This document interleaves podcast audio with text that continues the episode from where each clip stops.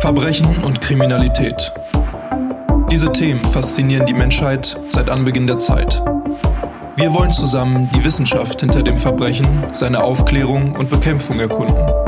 Taucht ein in die Welt der Kriminologie und Kriminalistik. Mit Tatwort, dem Podcast über die Lehre des Verbrechens. Hallo und herzlich willkommen zu einer weiteren Folge von Tatwort, dem Podcast über die Lehre des Verbrechens. Mein Name ist Tobi, ich bin Polizeikommissar und in diesem Podcast will ich mit euch in die Welt der Kriminologie und Kriminalistik eintauchen. Wir erkunden hier also zusammen die Lehre des Verbrechens, aber auch die Lehre der Verbrechensaufklärung und Verbrechensbekämpfung. In der letzten Folge habe ich euch eine ganz neue Rubrik vorgestellt, und zwar die Spurenkunde. Da ging es jetzt so einleitend erstmal um die Grundlagen der Thematik, also welche Spuren gibt es überhaupt, was gibt es so generell zu beachten bei der Suche nach Spuren und dann anschließend auch bei der Sicherung und Auswertung dieser Spuren. Falls ihr die letzte Folge verpasst habt, dann solltet ihr unbedingt nochmal reinhören, bevor ihr euch diese Folge hier zu Gemüte führt, denn in der heutigen Folge wollen wir noch etwas tiefer in die Materie eintauchen. Und da hilft es definitiv, sich nochmal das grundsätzliche Wissen zur Spurenkunde ins Gedächtnis zu rufen. An der einen oder anderen Stelle nehme ich auch darauf Bezug. Ich habe euch ja schon angekündigt, dass ich zu den einzelnen Spurengruppen dann jeweils eine eigene Folge machen werde und deswegen habe ich mir für diese Folge dann direkt eine der populärsten Spurengruppen herausgesucht. Denn worum es heute geht, ist eines der berühmtesten und ältesten Verfahren zur Ermittlung von Tätern und Aufklärung von Verbrechen. Weswegen es oft auch sinnbildlich für den gesamten Bereich der Verbrechensaufklärung und somit eben dann auch für die Kriminalistik steht. Heute geht es nämlich um Fingerabdrücke. Oder, naja, wobei eigentlich geht es um daktyloskopische Spuren und das damit einhergehende Verfahren der Daktyloskopie. Und das schließt tatsächlich auch mehr als bloß Fingerabdrücke mit ein.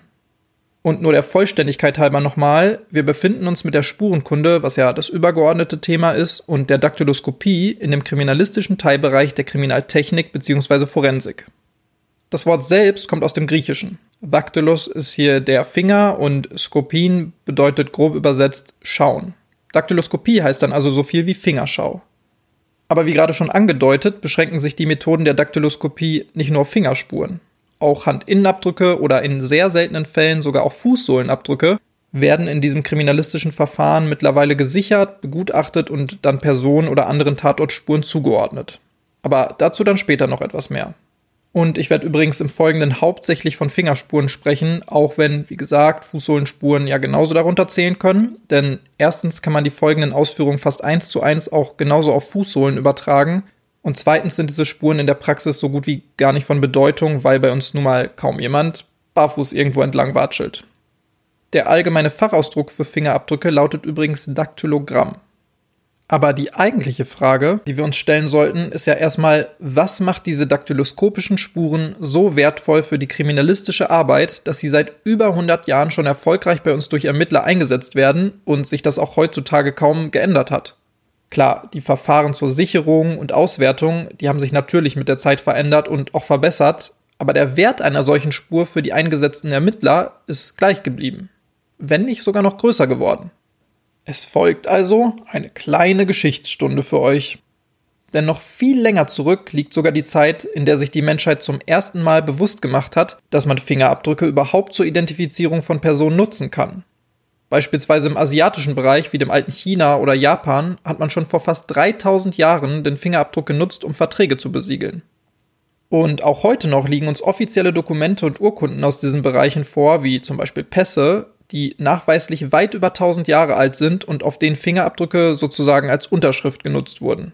Es finden sich sogar chinesische Schriften, die ungefähr auf das Jahr 1160 datiert sind, in denen Verfahren der Daktyloskopie beschrieben sind. Dabei handelt es sich zwar vermutlich um Unterhaltungsromane, aber es wird dort ziemlich genau beschrieben, wie zwei Mörderinnen gefasst wurden und man anschließend ihre Finger einschwärzen und abdrücken ließ. Das kommt einem ja bekannt vor. Und das legt ja zumindest auch schon mal nahe, dass es sich dabei damals schon um halbwegs bekannte und auch anerkannte Verfahren im Bereich des Strafprozesses handeln musste. Auch die Assyrer, die Perser und die Babylonier nutzten vor ein paar tausend Jahren schon zusätzlich zu den Namensunterschriften auf ihren Tontafeln Fingerabdrücke, die dazu geeignet waren, den jeweiligen Autor der Tafeln zu identifizieren. Aber nicht nur dort, sondern zum Beispiel auch bei den Ureinwohnern Nordamerikas wurden noch viel ältere, fast 5000 Jahre alte Steinzeichnungen gefunden, auf denen auch Handabdrücke zu sehen waren. Und selbst auf diesen lassen sich bis heute noch erhaltene daktyloskopische Spuren feststellen, bei denen sogar vereinzelt die Papillarlinien noch erkennbar sind. Also die Linien, die das Muster einer daktyloskopischen Spur ausmachen. Mit den heutigen daktyloskopischen Verfahren hat das alles natürlich eher weniger zu tun, aber es zeigt uns zumindest deutlich, dass das Thema die Menschheit schon seit Jahrtausenden beschäftigt und man darin auch schon einen gewissen Wert für verschiedene Bereiche gesehen hat.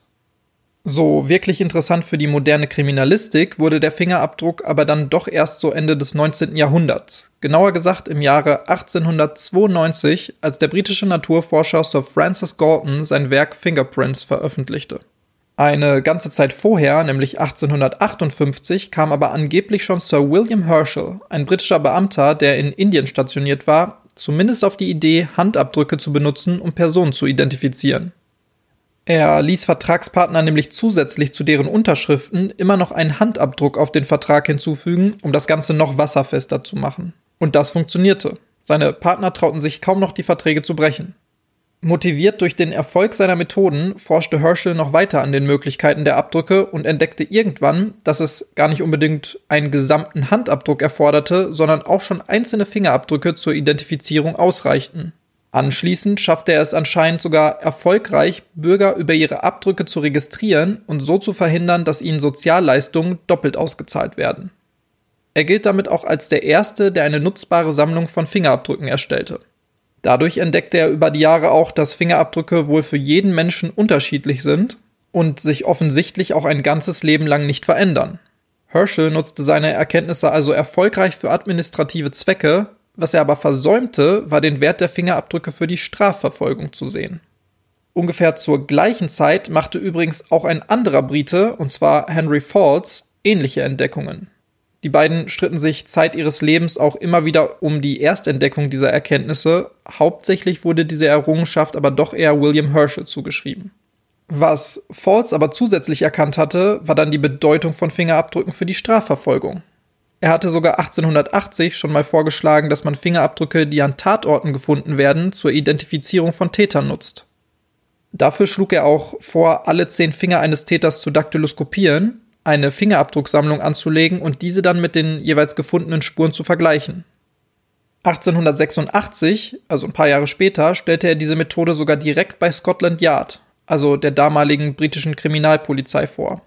Diese lehnten allerdings ab und zwar mit der Begründung, dass ein händischer Vergleich einer Tatortspur mit allen anderen gesammelten Fingerabdrücken innerhalb dieser geplanten Sammlung viel zu komplex und zu aufwendig und auch zu zeitintensiv sei. Und das stimmte ja auch.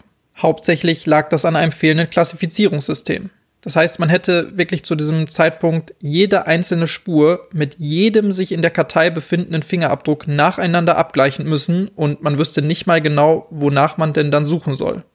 Aber an dieser Stelle kommt dann eben Sir Francis Galton ins Spiel. Dieser forschte nämlich basierend auf den Erkenntnissen von sowohl William Herschel als auch Henry Falls und entwickelte in den darauffolgenden Jahren genau dieses benötigte Klassifizierungssystem. Dabei beschrieb er auch schon gewisse Grundmuster, die bis heute in der Daktyloskopie noch genutzt werden. Dies stellte endlich eine erhebliche Vereinfachung der Auswertung von Fingerspuren dar und ebnete schlussendlich auch den Einsatz dieser Methoden in der Kriminaltechnik. Was er aber übrigens nicht tat, war Herschel und Falls ihre wohlverdiente Anerkennung für die ursprünglichen Entdeckungen zu geben. Ganz schön frech. Naja. Verfeinert, ich will nicht sagen, beinahe perfektioniert, wurden diese Verfahren der Daktyloskopie bzw. Klassifizierung dann einige Jahre später von Edmond Locard. Über den Herrn Locard habe ich ja schon ausführlich in der letzten Folge über die Grundlagen der Spurenkunde geschwärmt. Ihr erinnert euch, Locardsches Prinzip, eine der wichtigsten Grundsätze der modernen Forensik? Ja, nein? Gut. Lockhart gründete auf jeden Fall 1910 das erste forensische Labor im offiziellen Auftrag der britischen Polizei und begann dort auch dann mit der Sammlung von Tatortspuren. 1918 benannte er dann seine Grundsätze bei der Identifizierung von Fingerabdrücken. Hauptsächlich sagte er dabei aus, dass sich bei einer Übereinstimmung von zwölf deutlichen anatomischen Merkmalen zwischen zwei Abdrücken zweifelsfrei feststellen lässt, dass sie von der gleichen Person stammen. Bei 8 bis 12 Merkmalen kommt es dann auf den Einzelfall an und es müssen auch noch andere Merkmale wie Grundmuster hinzugezogen werden. Und bei weniger als 8 Merkmalen ist eine sichere Identifizierung nicht mehr möglich. Das Besondere an diesen Grundsätzen ist, dass sie ziemlich genauso auch heutzutage, also über 100 Jahre später, noch Anwendung in unserem daktyloskopischen Verfahren finden. Klar, mittlerweile läuft sowas dann digital ab und ist auch viel einfacher und schneller, aber das Grundprinzip ist wirklich fast eins zu eins das gleiche geblieben. Was es mit diesen anatomischen Merkmalen und Grundmustern etc. genau auf sich hat, dazu werde ich dann später nochmal zu sprechen kommen.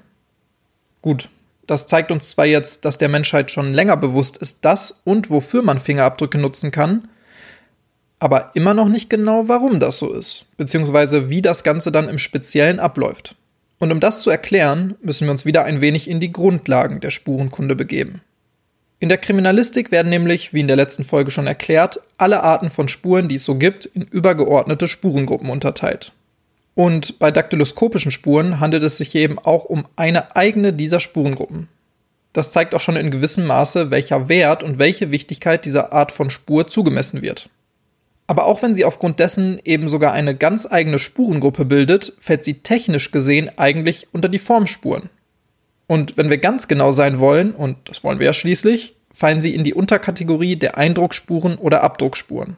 Letzteres ist zugegebenermaßen auch relativ offensichtlich, es steckt ja schon in der Bezeichnung Fingerabdruck. Zusätzlich kann man daktyloskopische Spuren eigentlich auch immer den Situationsspuren zuordnen, denn sie lassen ja den Schluss zu, dass hier irgendwann mal eine Berührung zwischen dem Spurenverursacher und der Oberfläche stattgefunden hat, auf welcher sich die Spur befindet. Und somit lässt sie auch einen Schluss darüber zu, welche Situation vielleicht dem Ganzen vorangegangen ist. Deswegen Situationsspur. Durch Formspuren wiederum erlangen wir hauptsächlich die Information, um welchen Spurenverursacher es sich handelt, also welches Objekt, meistens Werkzeuge, genau diese Formspur herbeigeführt hat. Und da liegt auch schon ein ganz entscheidender Vorteil von daktyloskopischen Spuren gegenüber herkömmlichen Formspuren.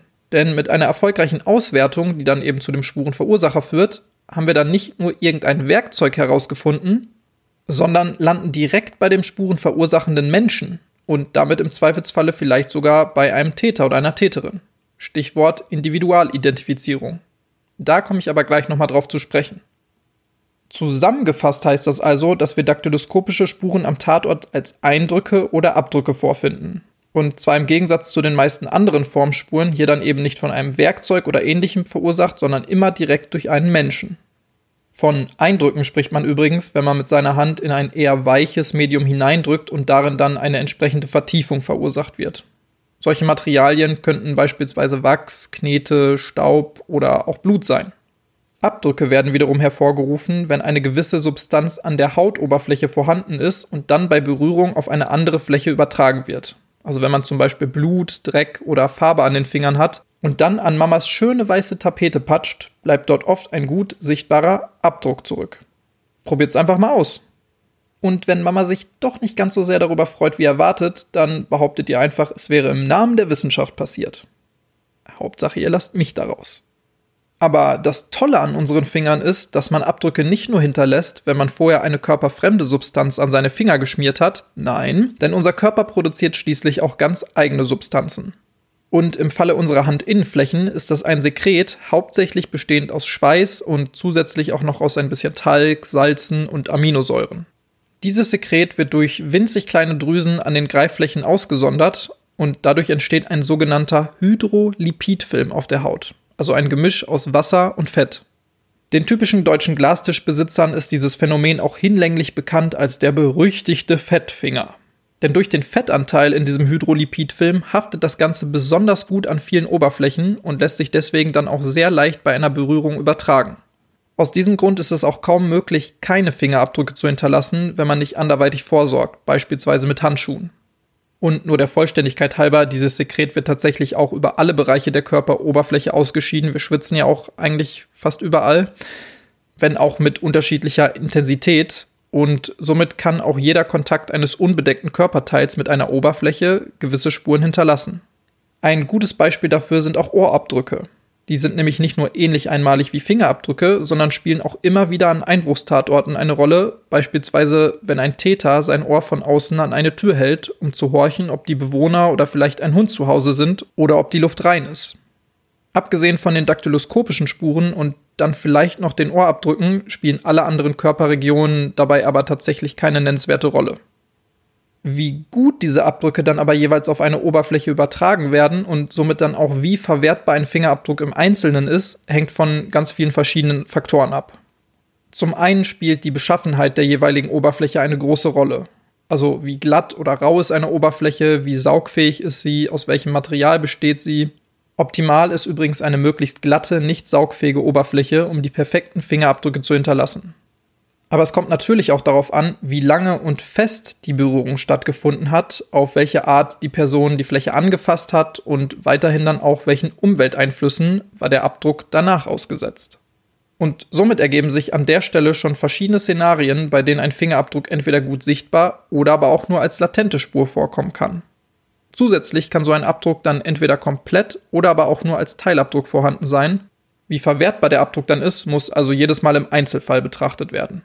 Und das tut man unter anderem dadurch, dass jede einzelne Spur an einem Tatort eine gewisse allgemeine Beweiskraft und zum anderen einen konkreten Beweiswert zugewiesen bekommt.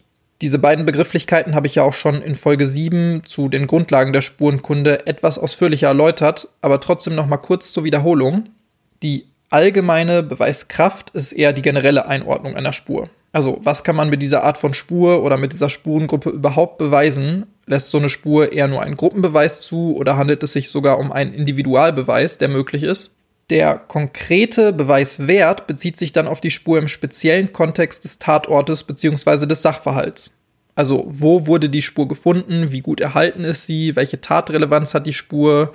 Also im Endeffekt, was kann man damit in einem konkreten Sachverhalt genau beweisen? Gerade bei daktyloskopischen Spuren ist da zum Beispiel oft der Fundort entscheidend. Findet sich der Fingerabdruck an einem für jedermann öffentlich zugänglichen Ort oder Gegenstand, haben wir keinen besonders hohen Beweiswert, denn das kann man ja ganz leicht durch unzählige Begründungen erklären, ohne dass es zwangsläufig auch Tatrelevanz hat. Sobald sich aber dort Fingerspuren finden lassen, wo der Täter eigentlich gar keinen Zugang haben sollte, steigt der konkrete Beweiswert enorm.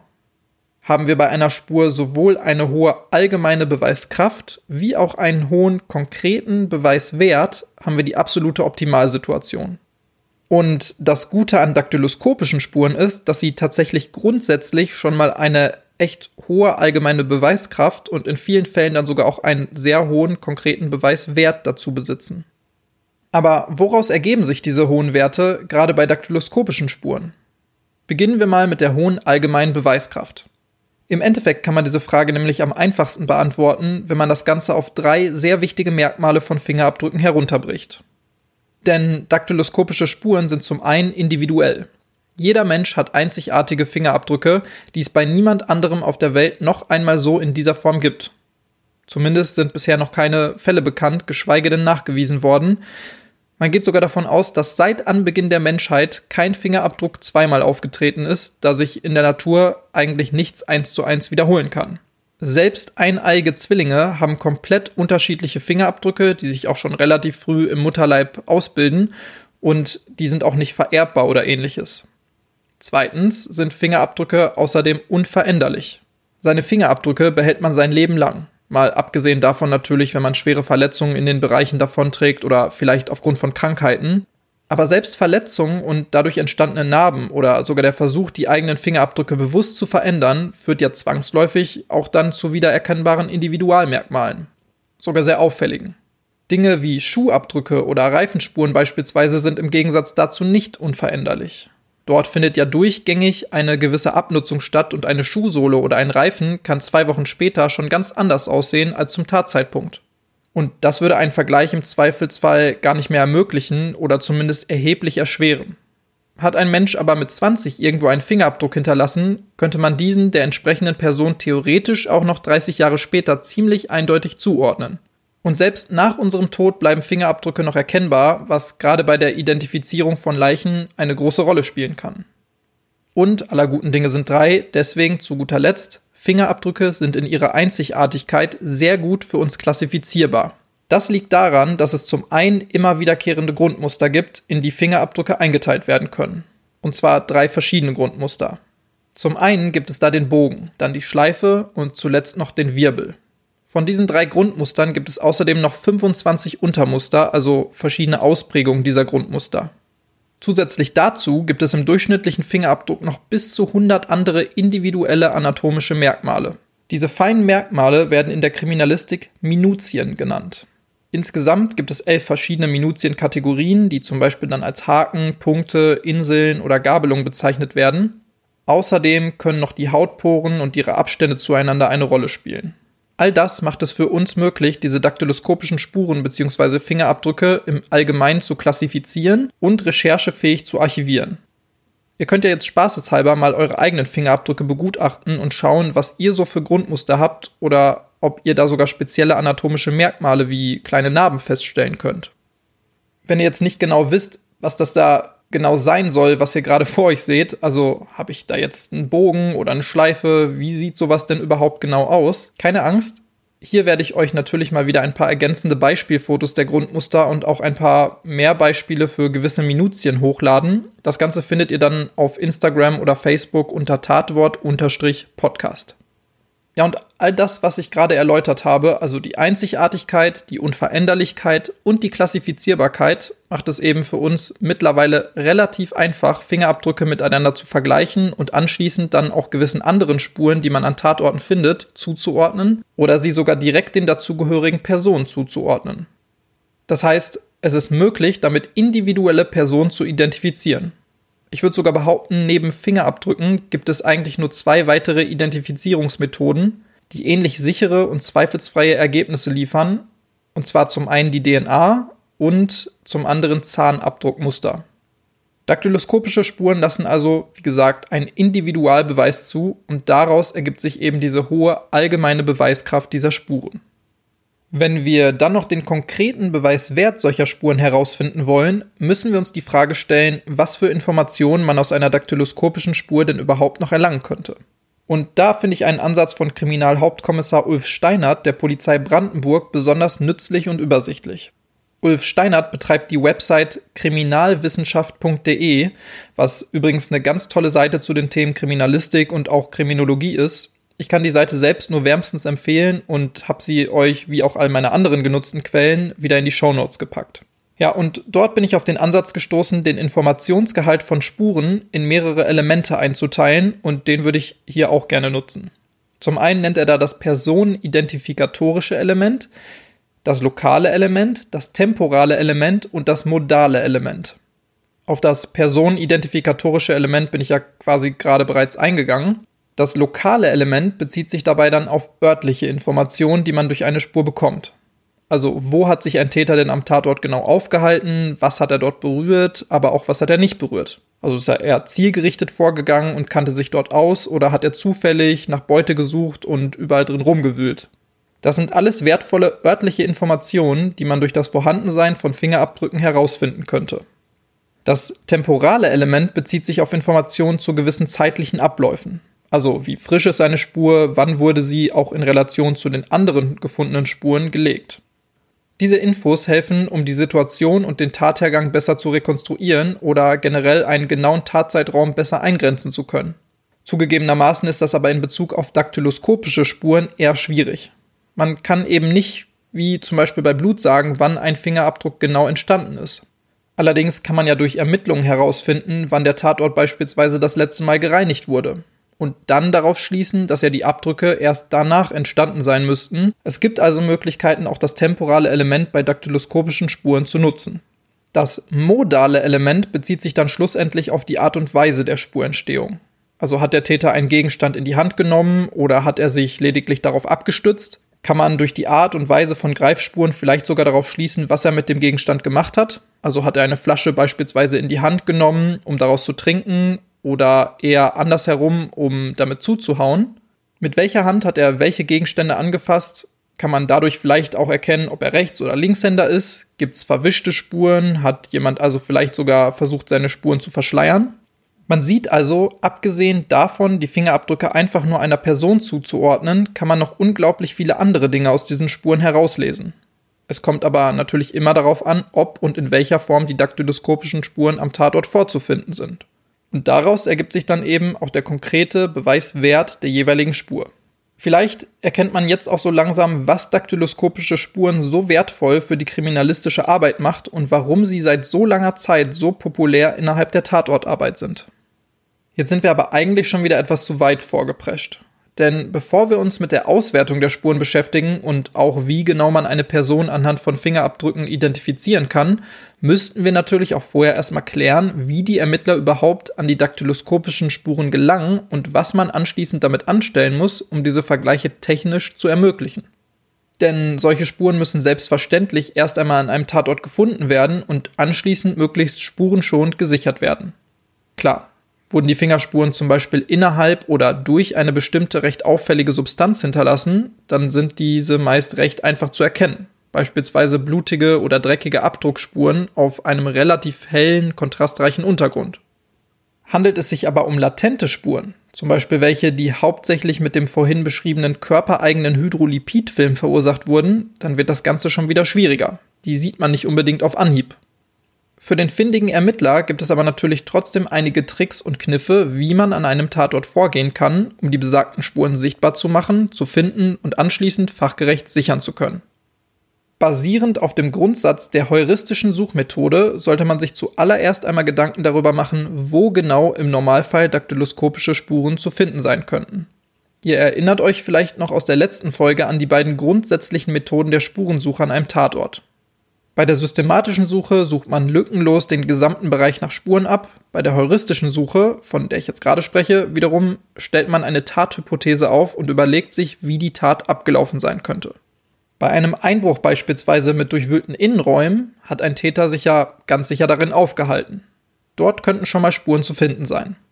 Aber der Täter muss ja auch irgendwie in diesen Innenraum gelangt sein. Also ist zu erwarten, dass an diesen Zugängen und natürlich im Gegenzug auch an den Ausgängen ebenfalls Spuren zu finden sind. Außerdem muss ja ein Kontakt zwischen Täter und Tatmittel bestanden haben, wenn es denn vor Ort eines gibt. Auch hier wird er mit hoher Wahrscheinlichkeit Spuren hinterlassen haben. Es hilft auch zu wissen, dass auf gewissen Oberflächen, die sehr rau sind, nicht wirklich Fingerspuren zurückbleiben, also kann man im Gegenzug vielleicht erstmal die Oberflächen priorisieren, auf denen solche Spuren eher hinterlassen werden. Was ich damit sagen will, es ist durchaus sinnig, sich im Vorfeld der Spurensuche Gedanken zu machen, wo sich gewisse Spuren am Tatort befinden könnten. Das heißt aber natürlich auch nicht, dass man jetzt alle anderen Bereiche komplett vernachlässigen sollte. Anschließend haben wir einige Möglichkeiten, um die Spuren, die man nicht sofort sieht, also latente Spuren, sichtbar zu machen und so bei der Spurensuche zu unterstützen. Eingeteilt sind diese in optische, physikalische und chemische Mittel und manchmal wird auch eine Mischung aus all diesen Mitteln genutzt. Welche Mittel man davon in einem konkreten Fall jeweils einsetzt, liegt hauptsächlich an der Beschaffenheit der Oberflächen, auf denen sich die Fingerabdrücke befinden. Optische Verfahren meint hauptsächlich Leuchtmittel aller Art. Also auf gut Deutsch, wir brauchen mehr Licht. Denn mit mehr Licht sieht man auch mehr. Logisch. Aber nicht nur die Menge und Helligkeit von Licht spielt dabei eine offensichtliche Rolle, auch der Winkel des Lichteinfalls kann ganz entscheidend sein. Vielleicht kennt ihr das ja auch. Man sitzt zu Hause ganz gemütlich in seinem Wohnzimmer und die tiefstehende Morgen- oder Abendsonne scheint durchs Fenster rein. Und plötzlich sieht man leider den gesamten Staub auf dem Boden, auf dem Tisch oder sogar in der Luft und einem wird schmerzlich vor Augen geführt, wie lange man doch nicht mehr richtig sauber gemacht hat, obwohl einem das sonst doch gar nicht so stark auffällt. Und das ist hier das gleiche Prinzip. Schräglicht kann Dinge sichtbar machen, die einem vorher aus einem anderen Winkel gar nicht aufgefallen sind. Zusätzlich kommen natürlich noch ganz spezielle Arten von Licht hinzu, wie Halogenlicht oder UV-Licht, die auch nochmal ganz bestimmte Spuren sichtbar machen können. Das jeweilige Licht reagiert dabei auf die Inhaltsstoffe oder die gewissen Eigenschaften der Spuren und so werden diese dann sichtbar gemacht. Aber auch die berühmte Lupe wäre ein optisches Mittel zur Sichtbarmachung von Spuren. Die sehen dann zwar nicht immer aus wie bei Sherlock Holmes, denn mittlerweile gibt es auch fortgeschrittenere Methoden zur Vergrößerung, aber sie haben immer noch Daseinsberechtigung und sie werden auch immer noch eingesetzt. Der große Vorteil dieser optischen Verfahren ist die kontaktlose Visualisierung. Das heißt, die Spuren werden in keinster Weise beeinträchtigt und somit besteht also erstmal keine großartige Gefahr, sie zu zerstören. Vielleicht erinnert ihr euch auch noch an den Spurensicherungsgrundsatz Auge, Kamera, Hand. Der kommt auch hier wieder zum Einsatz. Zuallererst schaut man sich eben alles ganz genau an und sucht die Spuren bzw. dokumentiert auch alles, was man findet. Dann sichert man alles fotografisch und auch hier wird eine Spur erstmal nicht beeinträchtigt und erst dann geht es weiter zur Sicherung mit der Hand. Wobei Hand natürlich auch nicht meint, dass man alles gleich mit seinen Patschhändchen anfassen soll. Das Ganze bezieht sich eher auf die Sicherung durch diverse Hilfsmittel, bei denen dann aber ein Kontakt zu der Spur kaum mehr zu vermeiden ist. Sind die optischen Methoden ausgeschöpft, kommen als physikalische Mittel die sogenannten Adhäsionsverfahren zum Einsatz. Und diese eignen sich hervorragend für unproblematische, also glatte und nicht saugfähige Oberflächen. Darunter fällt zum Beispiel Glas, Kunststoff, Porzellan oder lackiertes Holz. Adhäsionsverfahren sind wahrscheinlich auch die gemeinhin bekannteste Methode zur Sichtbarmachung von Fingerabdrücken, denn hier werden mit Hilfe von ganz feinen und weichen Pinseln gewisse Pulver auf die Spuren aufgetragen, um sie sichtbar zu machen. Adhäsion bedeutet simpel gesagt ungefähr so viel wie Haft oder Klebefähigkeit. Also diese Methode macht sich zunutze, dass an dem Hydrolipidfilm bzw. der Restfeuchtigkeit des Schweißes in dem Sekret dann gewisse Substanzen, wie eben diese feinen Pulver, kleben bleiben und am Rest der Oberfläche aber eben nicht. Und so entsteht dann ein ganz guter Kontrast. Es gibt dabei auch ganz viele verschiedene Arten von Pulvern. Das meistgenutzte ist wohl das sehr feine grau-schwarze Rußpulver, welches sich eher für frische und feuchtere Spuren eignet. Andere Pulverarten wiederum sind etwas grobkörniger, wie Agentorat, das ist so ein Aluminiumpulver, oder auch das magnetische Magna Brush Pulver, und die eignen sich eher für schon etwas ältere und somit ausgetrocknetere Abdruckspuren. Aufgetragen wird dieses Pulver dann, wie gesagt, mit ganz speziellen, sehr feinen und sehr weichen Pinseln, um die Spuren möglichst schon zu bearbeiten und nicht zu verwischen. Die gängigsten und wohl am meisten genutzten Pinsel sind Feha-Pinsel. Das ist, glaube ich, Eichhörnchen, Bauchfell oder sowas. Ähm, C4-Pinsel, das sind künstlich hergestellte Glasfaserpinsel oder auch Pinsel aus Marabu-Federn. Die sind nämlich auch besonders weich. Außerdem gibt es auch noch den Magna Brush, der eigentlich eher weniger ein Pinsel als vielmehr ein Magnetstab ist, an dem dann eben das gerade genannte magnetische Magna Brush Pulver haften bleibt. Das kann aber dadurch wie ein Pinsel eingesetzt werden. Mit diesem meist sehr dunklen Pulver versucht man dann einen möglichst starken Kontrast zu der Oberflächenfarbe herzustellen und somit eine Spur möglichst von ihrem Untergrund abzusetzen. Das ist natürlich blöd, wenn der Untergrund bzw. die Oberfläche ebenfalls sehr dunkel ist, aber dazu werden dann ab und zu auch noch ein paar andere Stoffe zu diesen Pulvern hinzugemischt, damit sie zum Beispiel rötlich werden oder generell einfach etwas heller statt dieser standardmäßigen dunklen grau-schwarzen Farben je nachdem, was den geeignetsten Kontrast zu der jeweiligen Oberfläche hervorrufen würde. Hat man das Pulver dann aufgetragen und den Abdruck gut sichtbar gemacht, wird das überschüssige Pulver vorsichtig wieder abgeschüttelt, abgeklopft oder manchmal auch mit einem separaten Abstaubpinsel entfernt. Da muss man aber sehr vorsichtig sein, weil das könnte im Zweifelsfall ja auch wieder irgendwas verwischen. Im Anschluss macht man erstmal ein paar schöne Detailaufnahmen und hält das Ganze fotografisch fest. Das ist ja auch schon eine Art der Sicherung, sogar eine sehr wichtige und erst dann wird der Abdruck händisch bzw. physikalisch gesichert. Und zwar in den meisten Fällen mit einer einfachen Klebefolie. Die klebt man dann vorsichtig auf den Abdruck und das vorher aufgetragene Pulver bleibt dann wiederum an der Klebefolie kleben. Und diese Klebefolie wird dann meist auf einen hellen Papier- oder Pappuntergrund geklebt. Meist ist das dann die freie Rückseite einer sogenannten Spurensicherungskarte. Und vorne schreibt man dann solche Dinge wie die genaue Lage und den Fundort der Spur, die Spurennummer, das Datum und generell halt alle Infos zu der einzelnen Spur drauf, die man so hat. Manchmal kommt sogar noch eine kleine Skizze vom Fundort dazu. Also hat man dann im Prinzip eine kleine Pappkarte in Postkartenformat, auf der vorne alle Infos zur Spur draufstehen und hinten die Spur selbst aufgebracht ist. Und damit hat man einen Fingerabdruck dann optimal gesichert. Jetzt fehlen in unserer Aufzählung der Methoden zur Spurensuche und Sichtbarmachung von Fingerabdrücken nur noch die chemischen Mittel. Und wie schon gesagt, kommt das gerade beschriebene Adhäsionsverfahren jetzt zur Anwendung, wenn es sich um glatte und nicht saugfähige Oberflächen handelt. So einfach haben wir es aber nicht immer. Es kann natürlich auch mal vorkommen, dass die Oberflächenbeschaffenheit etwas problematischer ist. Also zum Beispiel, weil sie sehr rau ist oder auch, dass der Fingerabdruck nur noch ganz wenig Restfeuchtigkeit besitzt und man aus diesen Gründen dann das Spurensicherungspulver gar nicht wirklich auftragen kann.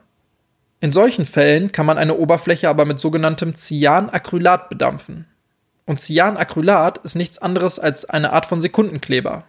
Dieser Kleber wird erhitzt und in gasförmigem Zustand verbindet er sich dann mit der noch vorhandenen Restfeuchtigkeit in den daktyloskopischen Spuren. Dadurch werden sie zum einen schon wieder etwas besser sichtbar, der eigentliche Nutzen ist aber, dass man bei diesen Spuren anschließend wieder die Adhäsionsverfahren anwenden kann. Denn nun ist ja durch diese Verbindung genug Feuchtigkeit vorhanden, um wieder das Pulver aufzutragen. Und somit können die Spuren wieder auf die gleiche Weise gesichert werden wie vorhin schon beschrieben. Also Fotos machen und abkleben. Ziemlich nützlich also das Ganze. Die Problematik bei dieser Bedampfungsmethode ist allerdings, dass die Erhitzung von Cyanacrylat giftige und ätzende Dämpfe freisetzt. Deswegen werden transportable Spurenträger im Normalfall erstmal im Original gesichert, zum Beispiel jetzt Tatmittel wie Messer oder Werkzeuge oder sowas, und dann mit ins Labor genommen und dann dort unter den gebotenen Sicherheitsvorkehrungen in so Spezialschränken oder bei größeren Spurenträgern auch sogar in Spezialhallen bedampft. Die haben dann zum Beispiel auch eine industrielle Lüftungsanlage und können anschließend auch vernünftig gereinigt werden und das macht das Ganze natürlich viel sicherer. Man kann aber natürlich auch direkt vor Ort ganze Räume oder das Innere von Fahrzeugen oder sogar Wohnungen bedampfen, aber auch da muss man dann natürlich vorher die notwendigen Sicherheitsvorkehrungen treffen, Schutzanzüge anziehen, für ausreichende Belüftung sorgen und so weiter und so fort. Das ist alles recht aufwendig und man kann sich dann auch von der Vorstellung verabschieden, dass man irgendwas, was sich zu diesem Zeitpunkt noch in der bedampften Wohnung befunden hat, im Nachhinein noch ordnungsgemäß gebrauchen kann. Das ist ja alles überzogen von Sekundenkleber. Und dadurch können natürlich auch andere noch vorhandene Spuren zerstört werden. Da muss man dann im Zweifelsfalle erstmal schauen, in welcher Reihenfolge man solche Verfahren anwendet und ob das im Einzelfall überhaupt verhältnismäßig wäre. Man muss ja jetzt nicht unbedingt für einen Einbruch, wo jemand 10 Euro aus dem Sparschwein gemobst hat, direkt die ganze Wohnung verschrotten. Nichtsdestotrotz eine wunderbare Methode bei richtiger Anwendung und Vorgehensweise und deswegen zählt diese Bedampfung auch heutzutage zu den kriminalistischen Standardverfahren. Übrigens funktioniert das Verfahren auch ohne Erhitzung des Klebers, was es zwar um einiges sicherer macht, das dauert dann so allerdings einige Stunden und ist auch nicht unbedingt praktikabler. Also nochmal kurz wiederholt, Normales Adhäsionsverfahren mit Pulver wird eingesetzt bei unproblematischen, glatten und nicht saugfähigen Oberflächen. Falls die Oberfläche doch etwas rauer und problematischer, aber trotzdem auch nicht saugfähig ist, nutzt man erst eine Cyan-Acrylatbedampfung und anschließend das Adhäsionsverfahren. Und nun kommen wir aber noch zu dem zweiten chemischen Verfahren, das ich euch auch vorstellen will, nämlich zu dem Eintauchen oder Besprühen von Oberflächen mit einer Ninhydrinlösung. Dieses Verfahren nutzt man im Normalfall, wenn man es mit Papier, Pappe, Tapeten oder anderen saugenden Oberflächen zu tun hat. Adhäsionsverfahren oder das Bedampfen mit Cyanacrylat wäre bei solchen Materialien nämlich wenig zielführend, weil die gesamte Restfeuchtigkeit und der Hydrolipidfilm im Normalfall von diesen Oberflächen bereits aufgesogen wurde. Und somit hätte man ja nichts mehr, woran das Pulver haften bleiben könnte. Das Ninhydrin aber wiederum reagiert mit den Aminosäuren im Schweiß und färbt sich anschließend an den Stellen dann so hellrosa bis dunkelviolett. Nachdem man eine Oberfläche damit besprüht hat, muss das Ganze erstmal einige Zeit trocknen und dann zeigen sich irgendwann diese Färbungen. Ganz wichtig ist hierbei auch danach die Spurenträger nicht ohne Handschuhe anzufassen, weil sich die Stoffe in den eigenen Fingerabdrücken, die man dann hinterlässt, auch wieder mit der Ninhydrinlösung verbinden und somit wieder weitere violette Färbungen hinterlassen. Und diese chemische Reaktion findet auch direkt auf der Haut statt. Und man hat plötzlich überall pinke Flecken auf seinen Händen oder Fingern. Zusätzlich ist diese Ninhydrinlösung auch wieder nicht ganz ungefährlich, weil sie nämlich zum einen leicht entzündlich und generell auch gesundheitsschädigend sein kann. Aus diesem Grund wird dieses Verfahren eigentlich auch ebenfalls nur in kriminaltechnischen Laboren unter fachmännischer Aufsicht und unter Beachtung aller Sicherheitsvorkehrungen durchgeführt. Hat man die Spuren dann dadurch gut sichtbar gemacht, würde man auch hier wieder die vorhin erwähnten Sicherungsverfahren anwenden, beziehungsweise hauptsächlich eigentlich die Fotografie. Es gibt auch noch ein paar andere Varianten dieser Verfahren, aber die hier vorgestellten sind eigentlich die gängigsten und auch wenn sich die genutzten Stoffe manchmal etwas unterscheiden, ist das Vorgehen doch eigentlich immer das gleiche. Deswegen verzichte ich jetzt auch mal auf die gesamte Aufzählung dieser ganzen Stoffe. Merken sollte man sich einfach, dass es mehrere verschiedene Alternativen gibt, diese latenten daktyloskopischen Spuren dann doch sichtbar zu machen und im Anschluss fachgerecht zu sichern. Welche Methoden man schlussendlich einsetzt, richtet sich dabei hauptsächlich nach der Beschaffenheit des Spurenträgers bzw. nach der Beschaffenheit der Oberfläche, auf der sich die Spur befindet. Man kann theoretisch auch verschiedene Verfahren nacheinander einsetzen, wenn zum Beispiel der erste Versuch noch nicht so erfolgversprechend verlaufen ist. Was man dabei aber auch nicht außer Acht lassen darf, sind sogenannte Spurenkonkurrenzen. Die ergeben sich nämlich immer dann, wenn man mit der Sicherung der einen Spur eine andere Spur zerstören würde. Wenn wir zum Beispiel einen blutigen Fingerabdruck an einem Tatort vorfinden und erst das Blut sichern würden, um später die DNA zu untersuchen, dann würde man anschließend den Fingerabdruck, je nachdem welches Verfahren wir eben einsetzen, vermutlich nur noch sehr schwer oder sogar gar nicht mehr sichern können. Andersherum kann das aber genauso passieren. Das ist auch eigentlich der gängigste Fall, wo solche Spurenkonkurrenzen auftreten, also zwischen daktyloskopischen und serologischen bzw. DNA-haltigen Spuren. Auch da zeigt sich wieder die Bedeutung des Grundsatzes Auge, Kamera, Hand. Denn im Zweifelsfalle haben wir die daktyloskopische Spur ja schon fotografisch und dadurch halbwegs verwertbar gesichert und können anschließend dann Proben der serologischen Spur nehmen. Und Gott sei Dank ist unsere Technik mittlerweile auch schon so weit vorangeschritten, dass es oft auch ausreicht, eine daktyloskopische Spur hochauflösend und gut belichtet zu fotografieren, um sie anschließend auswerten zu können. Man muss sich dessen aber trotzdem bewusst sein, um das Ganze natürlich in der richtigen Reihenfolge dann anwenden zu können.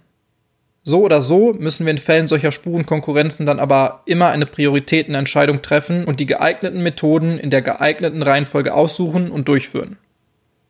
Jetzt haben wir in dieser Folge ja wirklich schon einiges besprochen. Also was bedeutet überhaupt Daktyloskopie, die Geschichte des Fingerabdrucks, warum sind daktyloskopische Spuren so wichtig und was kann man mit ihnen alles beweisen? Und vor allen Dingen haben wir auch geklärt, wie man solche Spuren an einem Tatort findet, sichtbar macht und sichern kann. Eine ganz wichtige Sache fehlt uns aber noch. Denn was passiert danach? Also wenn man die daktyloskopische Spur fachgerecht gesichert hat.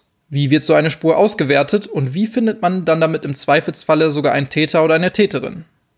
Denn auch wenn das alles wunderbar ist, was wir bis zu diesem Zeitpunkt mit den Spuren angestellt haben, wirklich nutzbar werden sie für uns ja erst nach der Auswertung und Deutung. Im Folgenden wollen wir uns also noch mit der Auswertung von daktyloskopischen Spuren beschäftigen. Was man so generell alles aus daktyloskopischen Spuren herauslesen kann, habe ich ja vorhin schon im Abschnitt zum Informationsgehalt der Spuren erklärt. Also ihr erinnert euch, das temporale, das modale und das lokale Element. Da waren ja dann solche Infos bei wie, was hat ein Täter angefasst oder wo hat er sich aufgehalten, vielleicht auch sogar, warum hat er gewisse Dinge angefasst oder wann hat er das alles getan. Was aber für fast alle diese Erkenntnisse unabdingbar ist, ist das personenidentifikatorische Element dieser Spuren.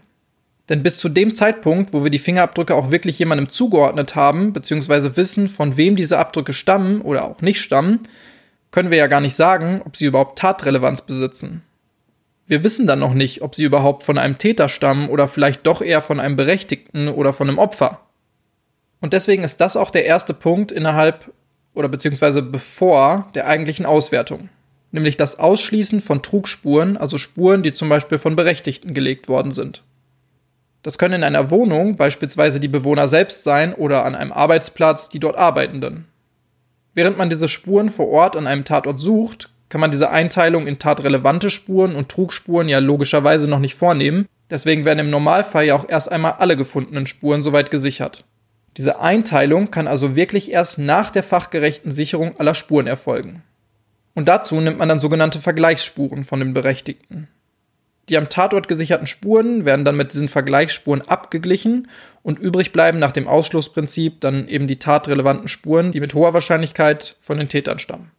Vorher werden übrigens auch alle unbrauchbaren Spuren aussortiert, die den Anforderungen des nun folgenden Auswertungsverfahrens gar nicht erst genügen würden.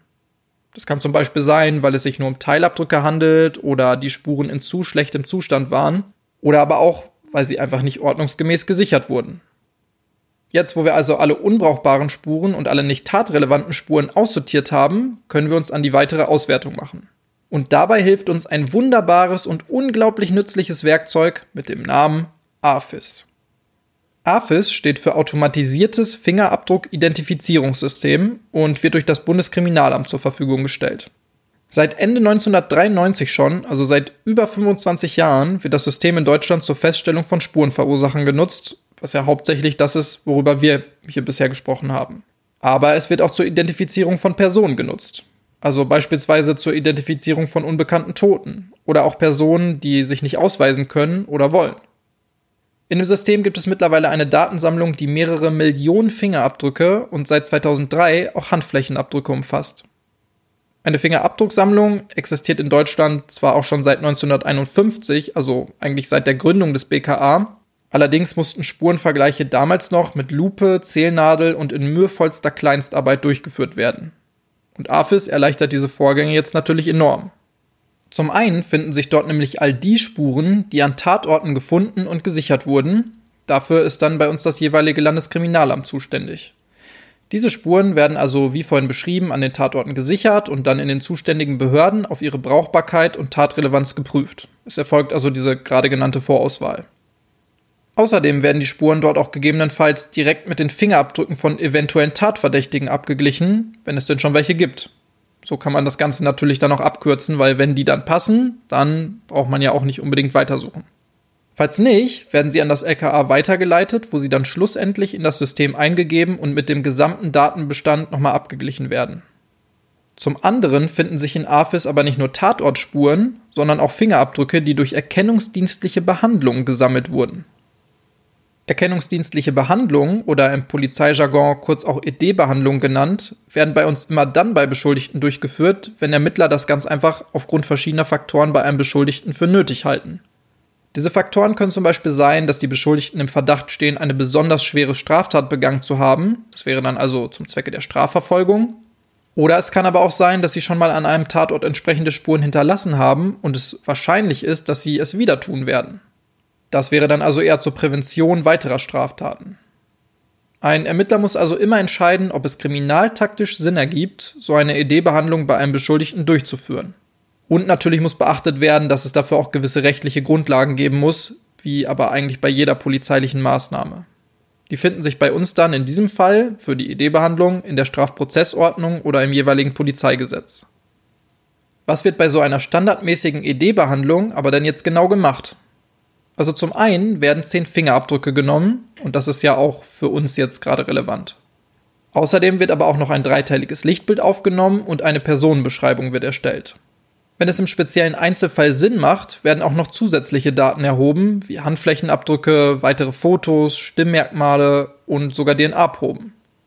Und so wie Fingerabdrücke dann in AFIS eingeschleust werden, werden die anderen Daten dann natürlich auch jeweils ihren eigenen Datenbanken hinzugefügt. Da gibt es zum Beispiel eine Lichtbildsammlung, die DNA-Analysedatei. Es gibt aber auch eine Tatort-Munitionssammlung, Werkzeugspurensammlung oder auch Schuhspurensammlung. Wir wollen uns aber hier jetzt auf die daktyloskopischen Spuren und AFIS konzentrieren. Bis vor ein paar Jahren wurden bei der Erstellung von zehn Fingerabdrücken, also im Zuge so einer ED-Behandlung, auch noch ganz oldschool die Finger mit Tinte bzw. Druckerschwärze eingefärbt und anschließend dann auf Papier gerollt. Seit 2004 ermöglicht uns die sogenannte Live-Scan-Technologie aber auch das Ganze digital durchzuführen. Und mittlerweile hat sowas ja auch schon an allen möglichen Stellen unseres Lebens Einzug gehalten. Nicht nur Behörden nutzen diese Technologie, sondern auch Smartphones oder Laptops werden mit unseren Fingerabdrücken entsperrt und manche Menschen sparen sich sogar mittlerweile den Schlüssel für ihre Haustür und benutzen ganz einfach ihre eigenen Finger. Diese neue Technologie ermöglicht uns eine viel schnellere und auch weniger fehlerbehaftete Arbeitsweise. Die Fingerabdrücke, die durch eine ED-Behandlung aufgenommen wurden, werden also an das BKA geschickt, um dort in AFIS eingepflegt zu werden. Wie bekommen wir aber jetzt den Zusammenhang zwischen einer Tatortspur und einem Täter hin? Also wie erkennt das System, dass es sich bei einer Spur, die wir an einem Tatort gesichert haben, um die Abdrücke eines Täters handelt?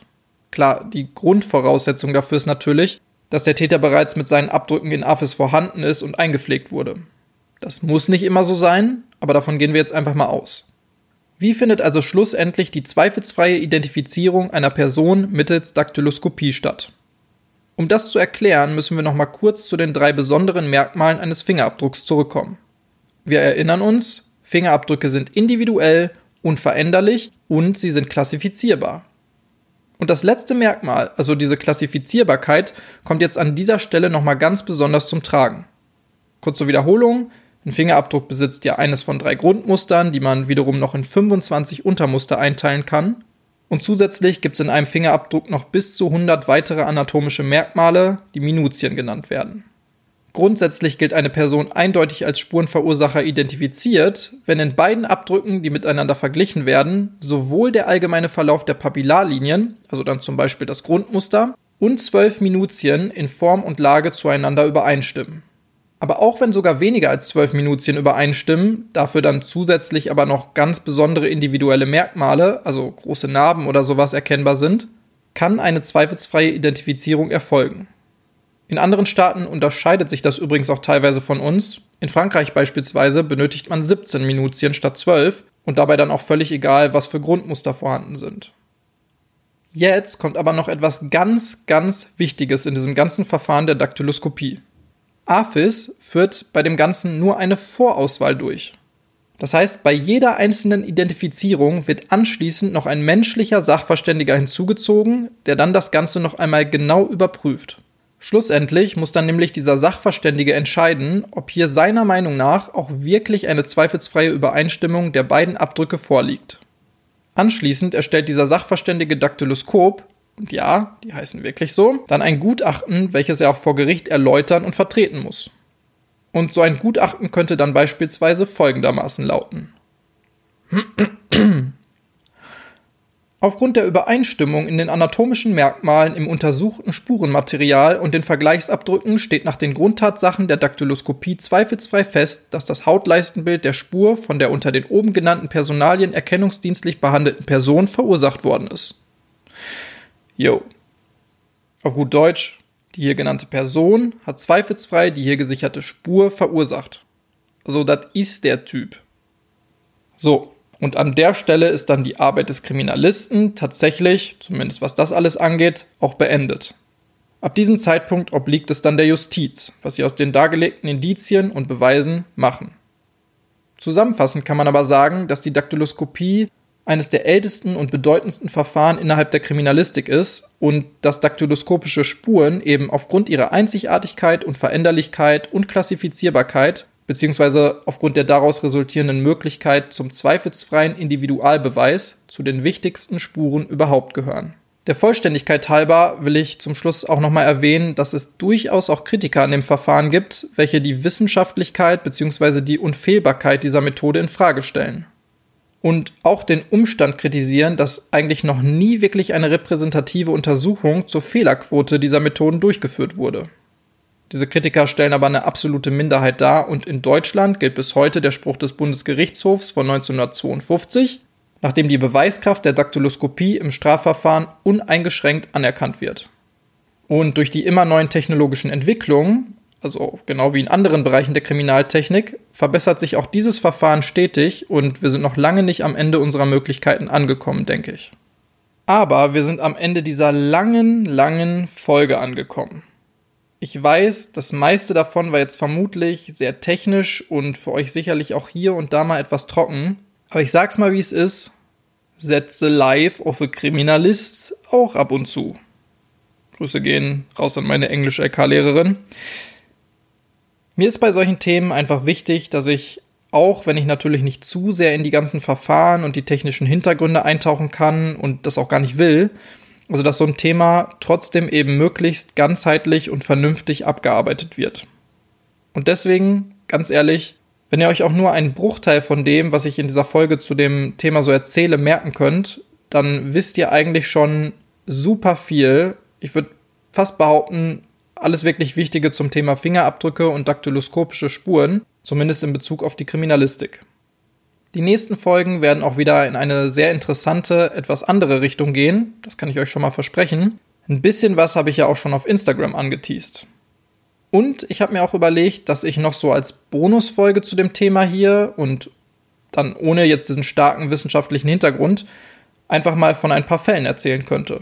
Also zum einen vielleicht berühmte Fälle, in denen die Täter aufgrund von daktyloskopischen Spuren geschnappt wurden, Beispielsweise der Fall, wo 1892 in Argentinien weltweit das erste Mal ein Doppelmord mit Hilfe eines Fingerabdrucks aufgeklärt werden konnte.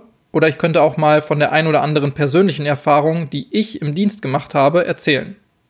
Wenn ihr auf sowas Lust habt, dann schreibt mir doch einfach über Instagram oder Facebook, was ihr von der Idee haltet. Und außerdem freue ich mich auch immer über Feedback oder weitere Themenvorschläge, ebenfalls über diese Kanäle. Ihr findet mich dort überall unter Tatwort-Podcast.